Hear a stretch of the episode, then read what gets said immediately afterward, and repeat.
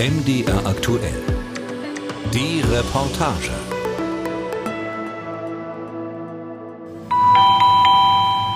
Guten Morgen. Morgen. So klingt es, wenn man von Sonja und Bärbel Lingner in ihrem Dorfladen in Kossa im tiefsten Nordsachsen begrüßt wird. Es ist ein verregneter Freitagmorgen im Spätherbst. Im ca. 55 Quadratmeter großen Verkaufsraum tummeln sich neben den beiden Ladenbetreiberinnen auch zwei Kundinnen, die noch schnell einen Einkauf fürs Wochenende erledigen wollen. Sonja Lingner steht ihnen dabei mit Rat und Tat zur Seite. Kann ich was helfen? Ja, hier vorne. Der kleine, langgezogene Laden, bestehend aus drei großen Regalen an den Wänden, zwei Kühltheken, einem Trennregal in der Mitte und der Kasse direkt am Eingang, bietet von frischen Obst- und Fleischwaren bis hin zu Drogerieartikeln alles, was ein Haushalt benötigt. Die Kunden schätzen das sehr. Na, das ist schön, dass man hier noch was zum Einkaufen hat. Braucht man nicht in der Stadt, wenn man mal irgendwas vergessen hat oder überhaupt mal gucken, was es so Neues gibt, ob man vielleicht mal jemanden trifft auch. Das ist ganz super, dass sie das hier gemacht haben. Also ehrlich, das ist wirklich praktisch, ganz praktisch. Man bekommt eigentlich alles. Wenn man Fleisch oder irgendwas braucht, kann man ja auch bestellen. Kriegt man ja auch. Fertig? Alles gefunden? alles gefunden. Sollte mal ein Produkt im Laden fehlen oder ist der Einkauf aus gesundheitlichen Gründen nicht möglich, kümmert sich der kleine Familienbetrieb auch darum, erklärt Sonja Lingner.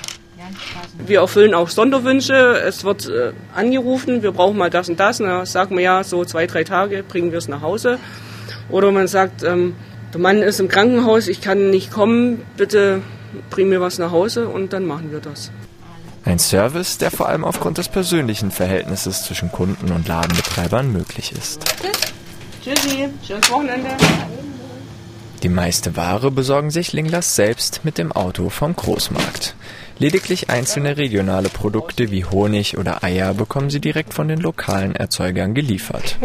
Von dem kleinen Tante-Emma-Laden profitieren sowohl die Lieferanten als auch die ca. 1000 Einwohner vor Ort.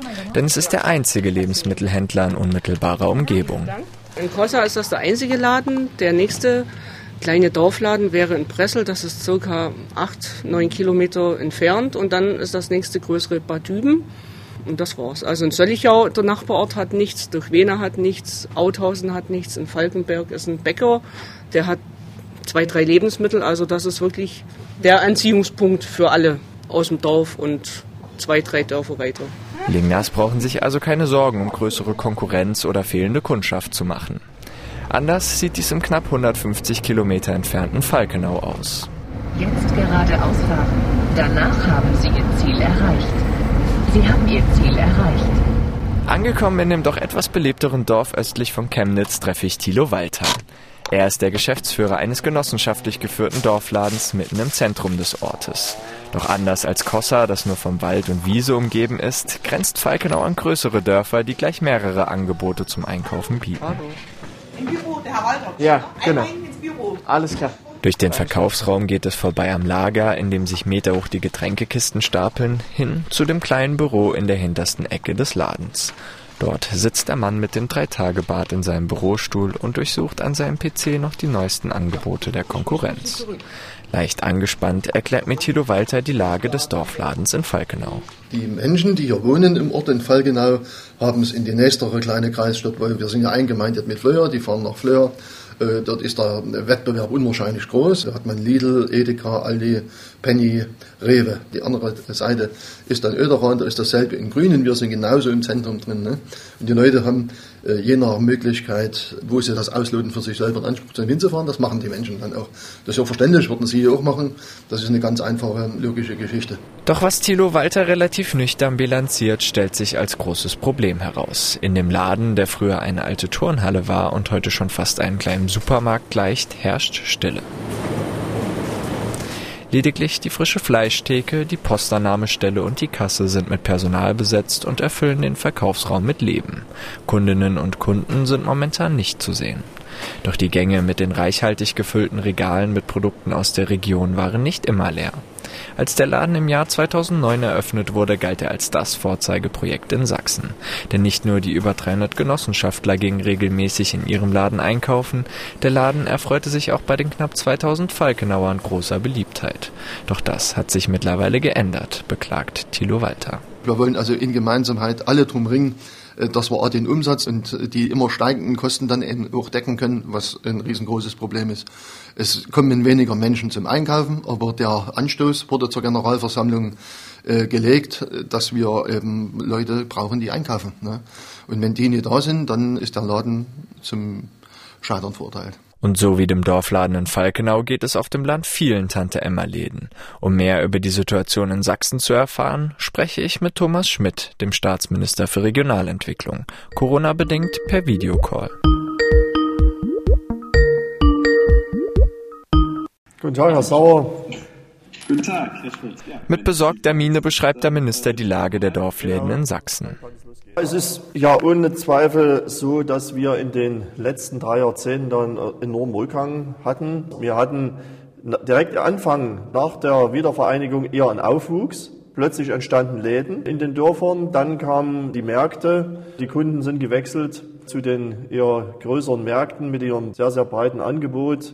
Und dann kam Generationswechsel, wo die nächste Generation auch nicht diese Läden übernommen hat, längst woanders tätig waren. Und, und das sind ganz, ganz viele Einflussfaktoren, wo wir dann natürlich einen enormen Rückgang in diesen Jahren dann auch zu verzeichnen hatten. Wie viele Tante-Emma-Läden in Sachsen in den letzten Jahren tatsächlich schließen mussten, wird der Handelsatlas des sächsischen Wirtschaftsministeriums zeigen, der im Frühjahr 2022 erscheint.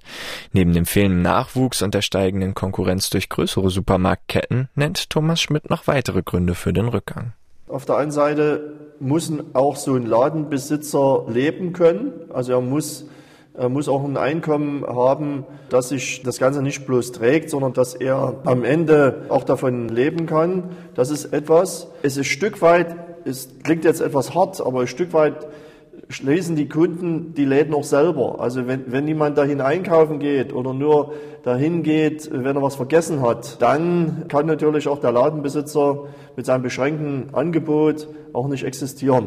Doch die schlechte Situation muss so nicht bleiben. Denn eigentlich ist es gar nicht so schwer, einen Tante-Emma-Laden erfolgreich zu führen, sagt Wolfgang Kröll. Er ist seit über 30 Jahren Fachberater für Bürger- und Dorfläden in ganz Deutschland und nennt die wichtigsten Punkte, die ein solcher Laden bieten muss. Also ein guter Dorfladen muss ganz, ganz oben angesiedelt den herzlichen Mitarbeiter haben. Also nicht den freundlichen, der die Lachspange in der Früh reinsetzt und abends, wenn die Lachspange rauskommt, die Lefzen bis auf die Knie runterfallen. Herzlichkeit kommt vom Herzen raus. Dann gehen wir in die zweite Stufe, das ist diese Konzepte mit den Bürgern vor Ort abzustimmen, dass auch die Dienstleistungen reingenommen werden und die Sortimente, die die Bürger haben wollen. Dann kommt die dritte Ebene, äh, das ist dann, wenn die Dorfläden selbst was herstellen. Brotaufstrich, Marmelade kochen, Konfitüre, Mittagessen kochen, das ist eine dritte ganz wichtige Säule des Erfolges. Und dann kommt das vierte, dass mindestens einmal, zweimal im Idealfall öfter größere Veranstaltungen gemacht werden. Jahresfeier des Dorfladens, Nikolaustag oder Faschingstreiben, je nachdem, was für die Region wichtig ist. Wenn man auf allen Vieren gut spielt, dann können Sie gar nicht verhindern, dass der Dorfladen erfolgreich sein wird. Zurück nach Kossa in Nordsachsen. Auch Sonja Lingner meint, dass die gute Beziehung zur Kundschaft besonders wichtig ist. Na, es gehört im äh, Dorf einfach dazu, dass man mit den Leuten spricht und wenn halt jemand mal krank ist, mal fragen, wie geht's dem Mann, wie geht's dem Bruder oder der Tante, gibt's was Neues, brauchst du irgendwas, können wir dir irgendwie helfen? Und ja, dieses Persönliche und dieses Herzliche ist eigentlich bei uns gegeben. Also es ist nicht nur ein Hallo und Tschüss, sondern es wird zwischen den Zellen auch mal was gesprochen. Und wenn Corona es erlaubt, bieten Lingners auch mehr als nur eine reine Einkaufsmöglichkeit. Vor allem im Sommer wird der Laden zum Treffpunkt, sagt Sonja Lingners Schwiegermutter Bärbel Lingner. Nachmittags gibt es dann Eis. Wir haben eine schöne Eistheke und äh, Eis wird dann schon hier draußen gegessen. Und dann wird so alles, was neu im Dorf ist, wird ausgetauscht. Doch während die einen sorglos ihren Laden führen können, kämpfen die anderen ums Überleben. Thilo Walter in Falkenau macht sich neben der ausbleibenden Kundschaft vor allem wegen des stetig steigenden Mindestlohns große Sorgen. Wir kämpfen explizit ganz, ganz sehr an der Regelung des Mindestlohnes. Es ist total verständlich, dass alle Mitarbeiter den Mindestlohn haben müssen, weil ständig steigende Kosten im privaten Umfeld wie im geschäftlichen Umfeld ständig und stetig steigen. Aber der Mindestlohn, der seit 2015 ganz äh, schön kratzt und wir alle Veränderungen auch gemacht haben, der kratzt uns und hält uns so nicht am Leben. Aus diesem Grund sucht Thilo Walter seit längerem nach Unterstützung aus der Politik, bislang ohne Erfolg. Denn dass die Löhne staatlich subventioniert werden, ist in seinem Fall nicht möglich. Deswegen muss der eifrige Ladenbesitzer schauen, wie er die steigenden Lohnkosten wieder einspielt. Doch ist der Mindestlohn wirklich das größte Problem, mit dem die Dorfläden zu kämpfen haben? Bert Rothe, der stellvertretende Geschäftsführer für Standortpolitik bei der Industrie- und Handelskammer Chemnitz, sagt Nein.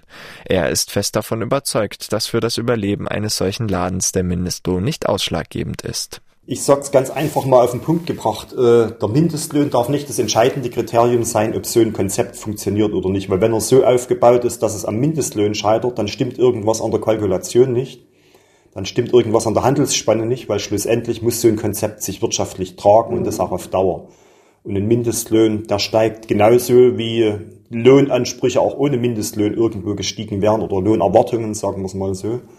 Schlussendlich, wenn ich gute Leute in diesen Tante-Emma-Laden beschäftigen will, muss ich faire Preise, marktgerechte Preise bezahlen, weil die Mitarbeiter sind ja genauso frei in der Wahl, ob sie im Tante-Emma-Laden arbeiten wollen oder ob sie beispielsweise in der großen Stadt sich in ein Büro setzen oder an eine Ladenkasse setzen. Ein Lichtblick für Thilo Walter und andere Dorfladenbesitzer in Sachsen ist die stetig steigende Förderung von ländlichen Regionen.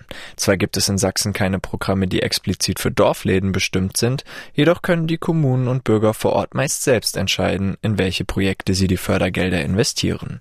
Staatsminister Thomas Schmidt erklärt, wie. Wir haben ja in Sachsen im Gegensatz zu anderen äh, Bundesländern die Entscheidung getroffen, und das war mir auch ganz wichtig, dass wir die Förderprogramme so weit wie es möglich ist in der Entscheidungsfindung in die Regionen geben.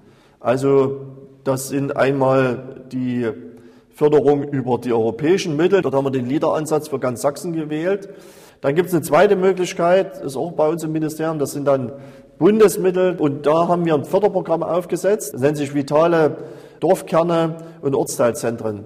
Und auch das kann speziell in diesen Ortszentren zur Unterstützung von solchen Angeboten mitverwendet werden. Allein in die Liederförderung in Sachsen wurden in den letzten sieben Jahren 427 Millionen Euro gesteckt.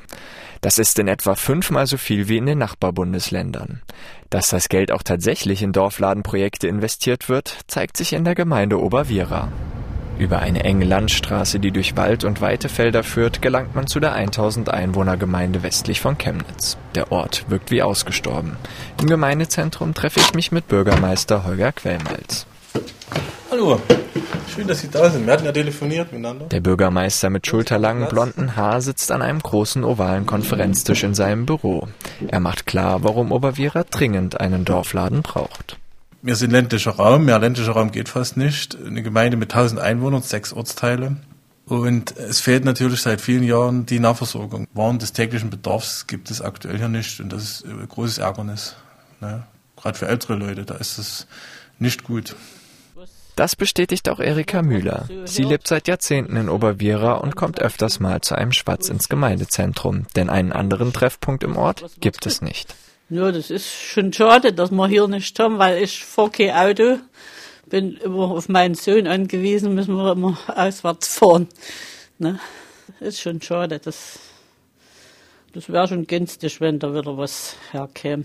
Denn es war nicht immer so, dass Oberviera keine Einkaufsmöglichkeiten hatte, sagt Holger Quellmalz. Bis vor 20 Jahren hatten wir im Gemeindegebiet noch zwei Einkaufsmöglichkeiten, einen Simmelmarkt, einen inhabergeführten Konsum. Da haben wir uns wirklich privilegiert auch noch gefühlt. Haben das zwar nicht so wertgeschätzt, man ist ja trotzdem dann woanders hingefahren, weil man dort für 5 Cent weniger äh, die Milch kauft als wie vor Ort. Und dann wurde der äh, Simmelmarkt abgebaut und dann ist noch dieser eigentümergeführte Konsum weggefallen. Und das i-typische war dann der Geldautomat, die dann gesagt haben, mir, du den Geldautomat, da rechnet sich nicht mehr für die Raiffeisenbank und, und das tat den Leuten weh. Und dieses Wehtun, das äußert sich irgendwann. Man frisst Probleme in sich hinein und irgendwann hat man dann eine Überzeugung und, und die kriegen die Leute dann nicht mehr aus dem Kopf raus. Ob sie richtig ist oder ob sie falsch ist, das sehen die Leute nicht mehr. Ne? Und dass man hier mit, mit Gewalt und mit, mit Hetze schaffen wir keine Lösung. Wir schaffen Lösungen, indem wir wirklich hier immer noch den Willen haben zur Veränderung. Und das sollten wir als Kommunalpolitiker immer, immer haben. Ich will eigentlich, dass hier was vorgeht. Ich will stolz auf meinen Ort sein. Wie wichtig die Nahversorgung und Ortstreffpunkte für die Bewohner sind, weiß auch Franziska Schubert. Sie ist sächsische Fraktionsvorsitzende der Grünen und hat für den ländlichen Raum eine besondere Passion.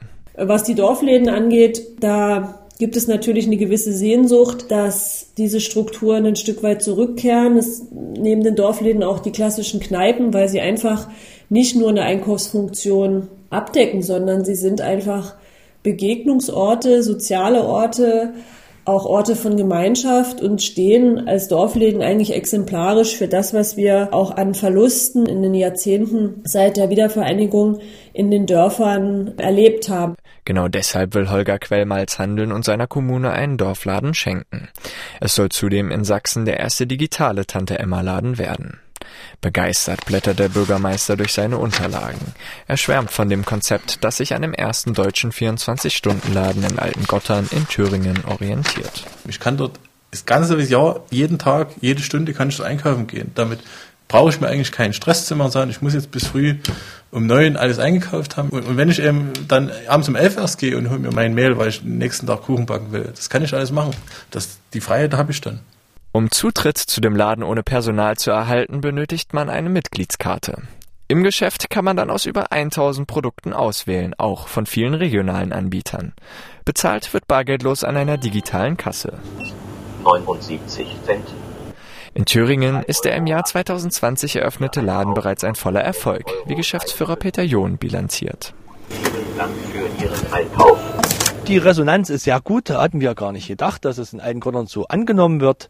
Wir haben hier ca. 800 Einwohner und haben schon 1500 Karten ca. hier ausgegeben. Das sagt uns natürlich auch, dass wir aus der näheren Umgebung wie Mühlhausen, Bad Langensalza Kunden haben. Einen ähnlichen Erfolg erhofft sich Holger Quellmalz auch für den Laden in Oberviera. Doch ein digitaler Laden ohne Personal ist neben den klassischen Dorfläden nicht die einzige Lösung, um die Versorgung auf den Dörfern abzusichern.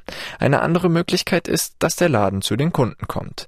Seit circa 14 Jahren beliefert Steve Weiner mit seiner Firma Flugsmobile Frische große Teile Sachsens. Das Prinzip dahinter ist ganz einfach, wie der Geschäftsführer am Telefon erklärt. Bei uns im Lager haben wir circa 3000 Artikel vorrätig liegen und die Fahrer äh, suchen im Endeffekt entsprechend ihrer Tour dann die Produkte selber zusammen. Die ersten Touren fahren vom Hof circa, ich sag mal 7.30 Uhr. Und pro Tour ist es meistens so, dass wir zwischen 20 und 30 Haltepunkte am Tag haben. Man muss sich das vorstellen wie so ein Busfahrplan. Und ähm, danach geht's dann wieder zurück in die Zentrale. Da sind die Fahrzeuge dann abgesteckt und werden über die Nacht auch geladen. So fährt auch Annette Pahl wöchentlich mit einem der insgesamt elf gelben Tante-Emma-Läden zu ihren Kunden. Jeden Montag dreht sie ihre Runde im dörflichen Randgebiet von Leipzig. Im Ortsteil Alten wird sie schon sehnsüchtig von zwei Stammkunden erwartet. Die Klingel signalisiert auch der umliegenden Nachbarschaft, dass alle dazu herzlich eingeladen sind, bei dem Verkaufswagen vorbeizuschauen. Mit einem schnellen Handgriff wird die Seitenklappe des Wagens geöffnet. Und schon ist das vielfältige Angebot gut für die Kunden sichtbar. Es reicht von frischem Obst und Gemüse, das auf Bauchhöhe zur Selbstbedienung in Körben bereit liegt, über Joghurt und Fleischwaren im Kühlregal bis hin zu Süßigkeiten, die neben der Kasse drapiert sind. Bei den Kunden kommt das Konzept super an, erzählt Annette Pahl. Positiv, nur positiv. Also ich kann nichts anderes sagen, ja. Sind alle sehr froh, dass wir kommen. Also die Leute erzählen mir, wenn sie ihre Arzttermine haben, wenn sie ihre OPs haben. Genau, es ist halt familiär, nicht wie im Supermarkt. Das macht uns auch aus, denke ich mal. Ja. Das bestätigt auch Christiane Schöllner, eine langjährige Kundin. Ich bin alleinstehend, mein Mann ist verstorben. So sind wir immer unterwegs gewesen. Jetzt kann ich nicht mehr fahren. Und das ist für mich wirklich gutes Einkaufen. Und da bin ich auch dankbar, dass er jeden Montag kommt. Tschüssi.